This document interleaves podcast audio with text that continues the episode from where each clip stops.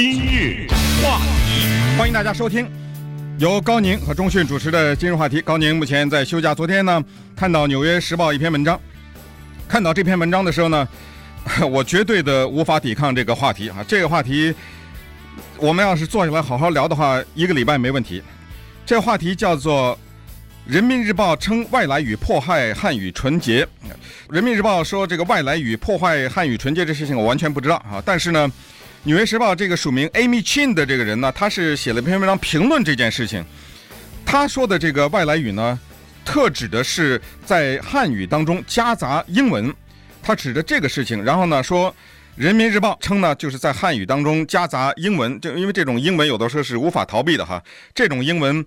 不是我们现在讲话当中的说的是，呃，我们公司的 manager 怎么怎么样哈，或者说这个谁谁谁是 VIP 啊等等，不是这种英文，而是说就是像 iPad 啊、iPhone 啊这种，就是突然之间在印着一串的中文当中冒出一些英文字来。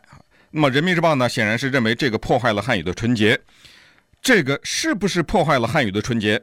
不知道这个呢，请大家去思考，请大家去讨论。但是我一看到汉语外来语这三个字，我就非常的兴奋，因为这是我非常在意的，也是非常喜欢跟比如说朋友啊，或者跟大家在一起聊的这样的一个话题。原因就是我们这个汉语当中。充满了有意思的外来语，也充满了至少是让我个人非常气愤的外来语。所以看到这个话题呢，我觉得无论如何要把它好好的来展开一下。尽管时间有限，但至少呢提出一些问题来让大家思考。这个我可是我们躲不过的了。我不相信我们任何一个人没有说过外语来，没有可能从你会说话那第一天你就在用外来语。所以这个外来语到底应该不应该使用这个问题呢，是非常有意思的哈。而且这个外来语还分两种，一种是翻译的外来语，比如说这种外来语，大家知道，现在我正在讲话，我现在对着的这个东西叫做麦克风，这是中文吗？麦克风这三个字单独的都有意思，但是放在一起有什么意思啊？但是我一说，谁都知道这是一个什么东西，所以这个呢是一种叫直接的音译。这种词非常多，闭着眼睛随便能讲什么坦克、沙发、吉普、雪茄、咖啡、色拉、三明治、雷达、镭射、巧克力、芭蕾舞、浪漫、幽默、逻辑、模特、霓虹灯、马拉松，随便啊，这些都是没意义的音节。马拉松有马吗？对不对？所以这是一种，还有一种呢，就是稍微转换了一下哈，转换了一下呢，它是一种组合式的外来语啊，比如说这个，我觉得算是比较绝妙的一种汉语和呃英语的结合吧，外来语的结合，可口可乐是一例，对吧？有意思，它既有这个声音，它还有意思，呃，让你可口嘛，可乐这个不用多说，迷你裙是非常棒的一种结合，英文是 mini skirt。啊，skirt 没办法是裙，这个没有必要是直接音译。但是 mini 它可以翻译成迷你，这很有意思。托福考试啊，这都是经典的翻译。托福是五个英文字的缩缩写，但是给翻译成托福这很恰当。但是呢，也有一些就是让我个人非常气愤。当然，我现在已经没有这个气了哈。在我年轻的时候呢，非常抵制某一些外来语。我年轻时候最痛恨的一个字叫悲歌，因为有一些外来语呢。我觉得是没必要的外来语。五四的时候抵制日货，抵制就是抵制，这个字够了。我们汉语当中有一个字叫抵制，但是呢，boycott 是英文，是谁认为我们的汉语不够，非要把这个字见杯葛，一只杯子的杯加个诸葛亮的葛，杯葛，他非得要用这个东西来替代，这个东西我非常的排斥，可以说是我抵制杯葛这个字，在我的人生当中。除了引用以外，我从来没用过这个字，我也将永远不会用这个字。这我年轻的时候是气愤，但是呢，我不排除。我现在已经这样了，我已经不排斥任何人用杯葛也好，是用这样的词，我不排斥，我也接受，我尊敬你的这个选择。但是对不起，我将永远不会用。我的原因是，你欺我江东无人，你认为我们这个国家的语言已经不够了，已经没有办法表达抵制这个字了吗？我们没有这个字，所以得造一个。我们没有坦克，没有麦克风，没有沙发，可以你去造一个。说实话，沙发也不一定啊，对不对？艾滋病，这是音译，这些都可以。木乃伊，这都是音译，可以，我接受。但是你给我来个杯格，对不起了，没了啊，这个我不接受。写真集我很痛恨这几个字，我从来没用过，但是后来没办法，已经只好被接受哈。作秀，我基本上不怎么讲，但是后来太流行了，我觉得这是两个很难看的字，写在中文里面，而且也没有意思。包括像什么这个脱口秀啊，什么这样。最近我发现一个词，这个词我非常矛盾的接受，但是我永远不会用。这个词叫霸凌。霸凌是什么意思？就是在学校里面或者在一些任何的场所欺负别人，这个叫霸凌。霸凌是哪来的这个字？本来我们汉语当中有个字叫欺负哦，后来我一研究才发现，原来是英文的音译。英文这个字叫 bully，而且翻译这个人还把发音发错了，叫他认为这个念巴里，b u l l y，巴里，他给发音发错了，然后他想巴里巴里霸霸，哎霸正好是恶霸，李李李李凌，哎好一欺凌恶霸欺凌绝妙，这个可以说是一个绝妙的翻译霸凌，但是我觉得。我这完全是个人的观点，我觉得这个有对我们的语言侮辱之嫌，因为这无非是告诉我们说，对不起，您的这个语言当中没有反映 “bully” 这个字的词，所以对不起，我造一个啊，来，咱们把这个英文的音给翻译过来，再配合的意来一个，我接受，谁用我都不反对，而且我觉得这翻译的很好，但是对不起，我不用，这是一种外来语，还有一种莫名其妙的外来语，我现在是因为看到《纽约时报》这个文章有感而发哈。是我接受，我绝对不用。有一个外来语叫做封面故事，我这个以前在节目也讲过。英文 cover story，一个杂志它有封面，这个翻译的人他一看 cover 是封面的意思，story 是故事的意思，也就是这期杂志当中有一个主要的文章，所以我觉得正确的翻译是封面文章。他呢一看 story，这不是故事吗？cover 不是封面吗？就制造了一个非常拙劣的翻译，叫做“封面故事”。我们把这个话反过来说一下，你能听一个人这样讲话吗？哎，最近我给一个杂志写了一个故事，你写了一个故事，谁给杂志写故事啊？既然你写的是一篇文章，怎么到了封面就变成故事了呢？就是说，他不理解这个英文的 “story” 可以翻译成文章啊。我给这个杂志写了一个 “story”，是我给这个杂志写了一篇文章啊。他不理解这个东西，这谁翻译的我不知道。还有一个词我基本上不怎么用，但是我接受，叫做国际学生。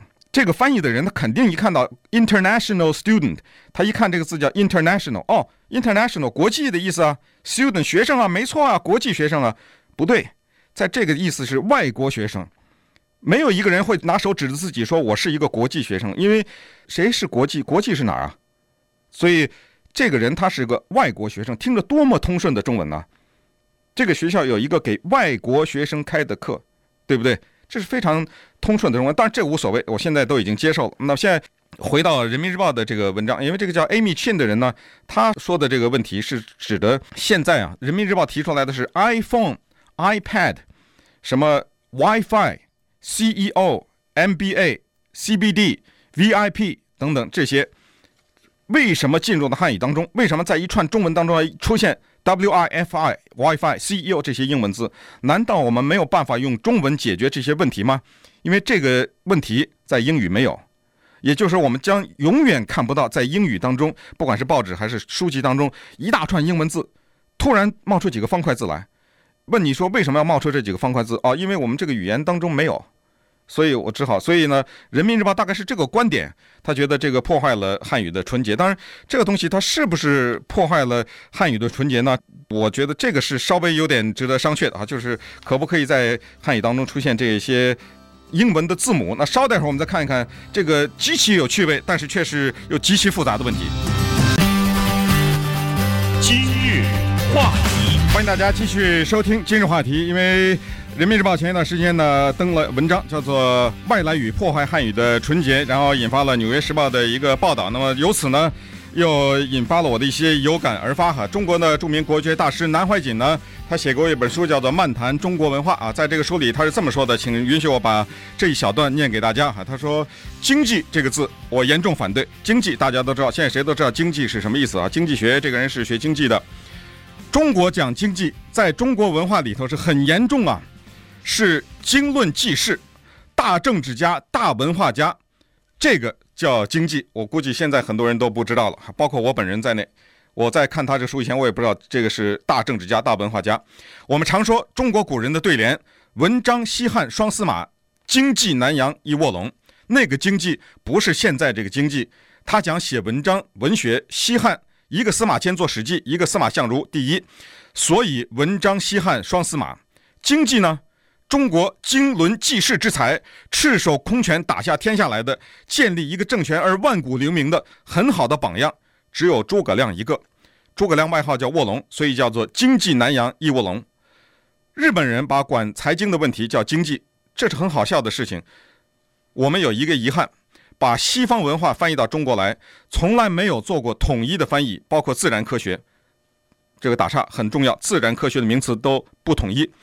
我们国家从清朝末期开始翻译西方文化，清朝同治年间成立了同文馆，这是国家翻译院。可是现在呢，不管自然科学、人文科学，一切翻译都没有统一。这里面他又举了另外一个例子，比如说智慧之学，这个大家都明白吧？如果说我告诉你说这个学问是一个智慧之学，大家都明白。我再告诉你这个学问简称为慧学，也明白吧？智慧的慧。这南怀瑾的原话是说，譬如说智慧之学，我们中国人叫慧学，日本人翻译成哲学，结果反而被我们接受。这就是哲学这个字来的。实际上，我们的汉语当中接受了大量的日语的词汇，什么干部啊，什么等等经济啊，这这些词都是日语。日语的这个词哪来的呢？日语的这个词也是外来语，它很多的词是从英语音译过来的。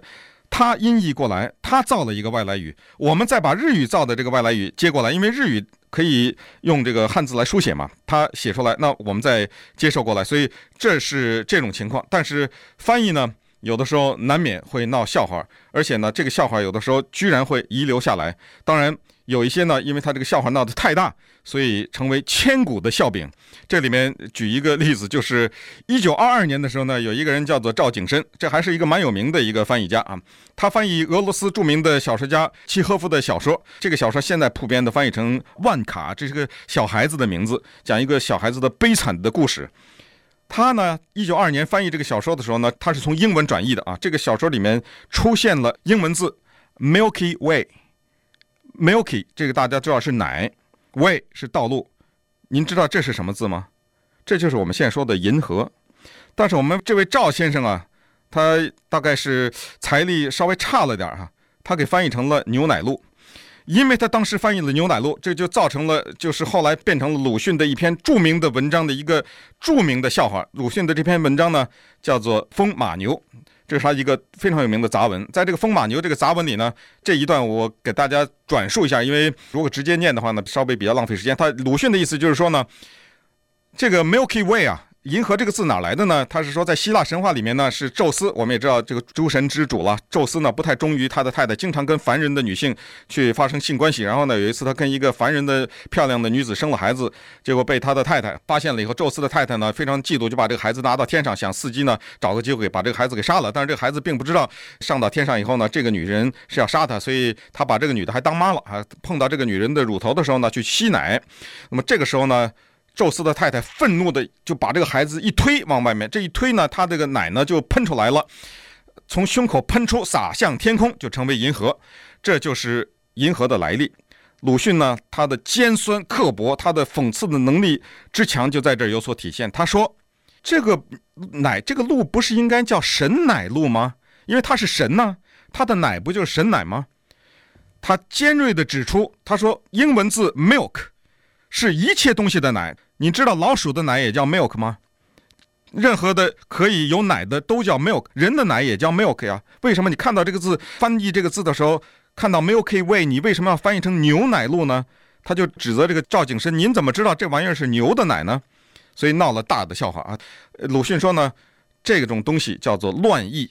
然后最后他这个文章的结尾叫做“乱译万岁”，这就是有的时候这种乱七八糟的这些，由于翻译的人的才疏学浅的，让我们没办法能够体会到，就是原文或者很多不懂这个原文的人呢，只好以恶偿恶了。在《人民日报》的这个篇文章中呢，提到了这样一个事情，他说说起著名的翻译家傅雷、朱生豪、许渊冲、陆谷孙等一大串名字会浮上脑海。现在你能说出一个著名翻译家的名字吗？也说不出来，所以翻译呢，也是一个其实现在面临的一个很严重的一个问题。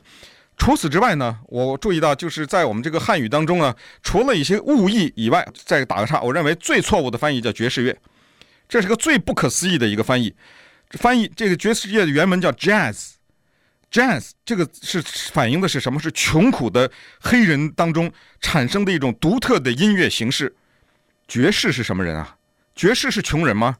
就是当时这个翻译的人，他用 jazz jazz，他就想 jazz 这个跟汉语哪个音比较像 jazz？哎哎哎爵哎对找到了爵士爵士你知道我们小的时候不懂英文，知道爵士的时候，我们小的时候是怎么想？哦呦，这是有钱人听的音乐啊，爵士才能听的音乐啊，这多么错误的一个翻译啊！对不对？但是没办法了，我们也就只好接受了哈。当然，这种话题实在是太大了。如果是你要想听这个翻译错误和乱译的错误的故事，那真的是很多的呢，让您哭笑不得。但是呢，只好等将来有机会咱再聊吧。